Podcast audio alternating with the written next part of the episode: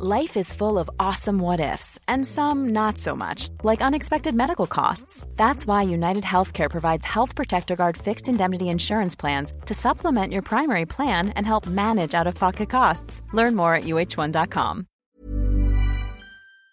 La línea telefónica del Heraldo Radio, Fadlala Cabani, titular de la Secretaría de Desarrollo Económico de la capital. ¿Cómo está, secretario? Buenas noches. Hola, buenas noches. Qué gusto saludarlos. Brenda, buenas noches. Muy buenas noches. Bueno, pues ha estado circulando información ahora, secretario, sobre todo información falsa, ¿no? Nos preocupa acerca de este cierre de establecimientos pequeños en la Ciudad de México, llámese tiendas de abarrotes, farmacias, taquerías, etcétera.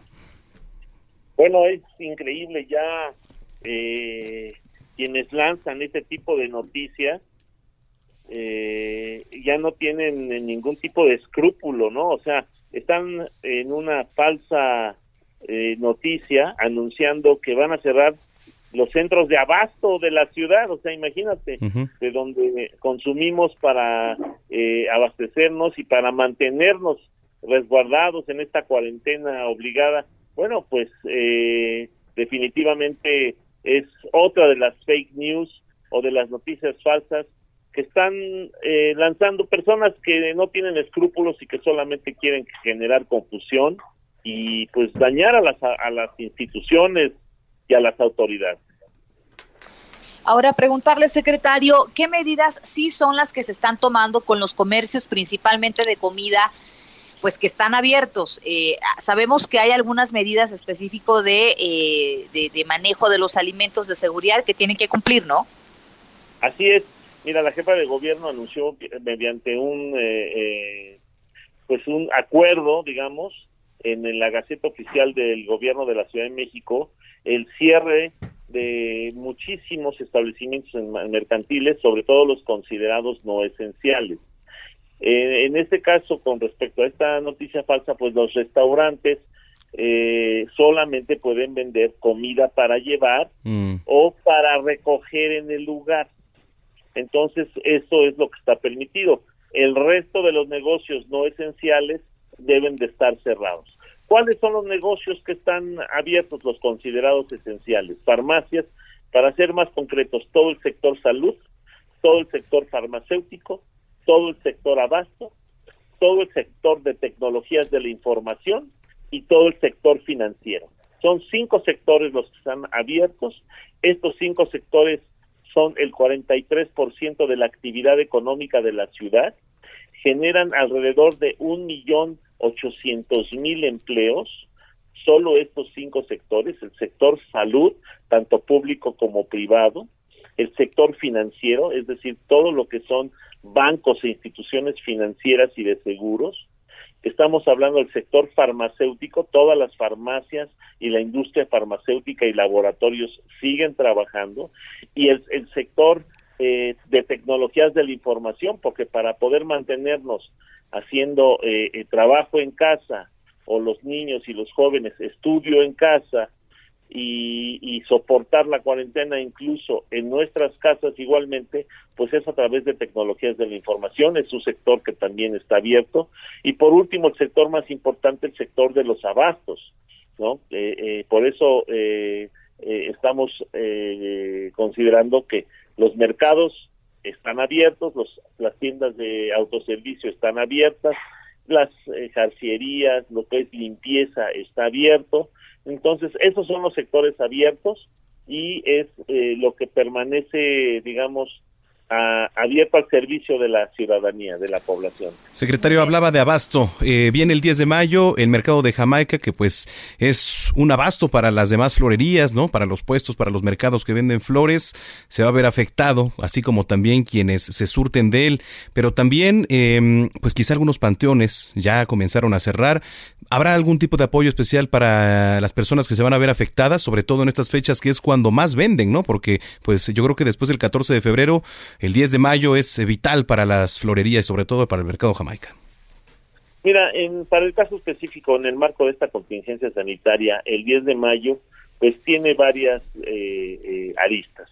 La primera de ellas, digamos, es pues eh, recomendar no visitar a, a, nuestros padres, a nuestras mamás, a nuestros adultos mayores, básicamente, no visitarlos.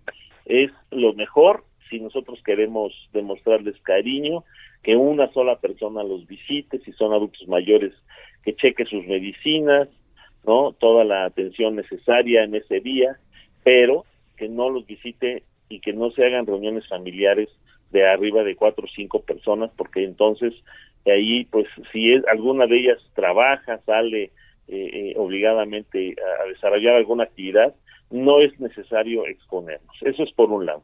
Por otro lado, hemos trabajado algunos eh, programas con la Cámara Nacional de la Industria de la alimentos condimentados, la industria restaurantera y alimentos condimentados, la Canirac, para que el 10 de mayo, como lo anunció hoy la jefa de gobierno, se pase al 10 de julio, el próximo 10 de julio. Nosotros consideramos que para esa fecha la cuarentena habrá terminado, estaremos en una etapa de plena recuperación económica, habrá disposiciones igualmente sanitarias para todos los negocios, pero ya la gente podrá salir, eh, eh, si no en, en extremos normales totalmente, sí eh, en una en una eh, en un 50% de lo que consideramos era lo normal. Entonces, eh, eh, sí tenemos que señalar esta situación del 10 de mayo.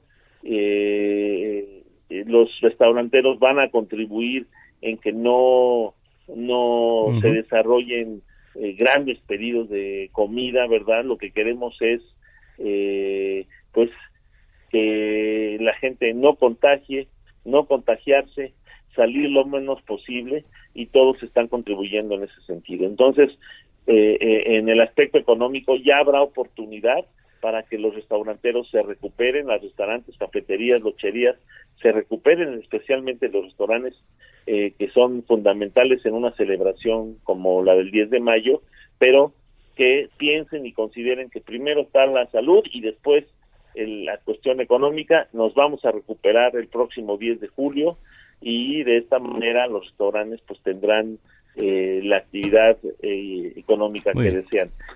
Algunos están desarrollando algunos cupones, etcétera. Este, los pagas ahorita, te dan un 20, un 30% de descuento y los vas a poder ejercer el 10 de julio. Secretario, gracias por platicar con nosotros esta noche. Saludos a El Heraldo, por favor. Muchísimas gracias. gracias. Fazlala Cabani, secretario de Desarrollo Económico en la capital. If you thought the only way to get a more defined jawline with natural looking results was through surgery, think again. Juvederm Volux XC is a non surgical injectable gel filler that improves moderate to severe loss of jawline definition and can help you achieve natural looking results with little downtime. Even better, this improved definition lasts up to one year with optimal treatment. No maintenance required. Improve jawline definition for a smooth, sculpted look with Juvederm Volux XC. For important safety information and to find a licensed specialist, visit juvederm.com. That's J U V E D E R M.com. Not for people with severe allergic reactions, allergies to lidocaine, or the proteins used in Juvederm. Common side effects include injection site redness, swelling, pain, tenderness, firmness, lumps, bumps, bruising, discoloration, or itching. There's a risk of unintentional injection into a blood vessel, which can cause vision abnormalities, blindness, stroke, temporary scabs, or scarring. Talk to a licensed specialist specialist to find out if it's right for you.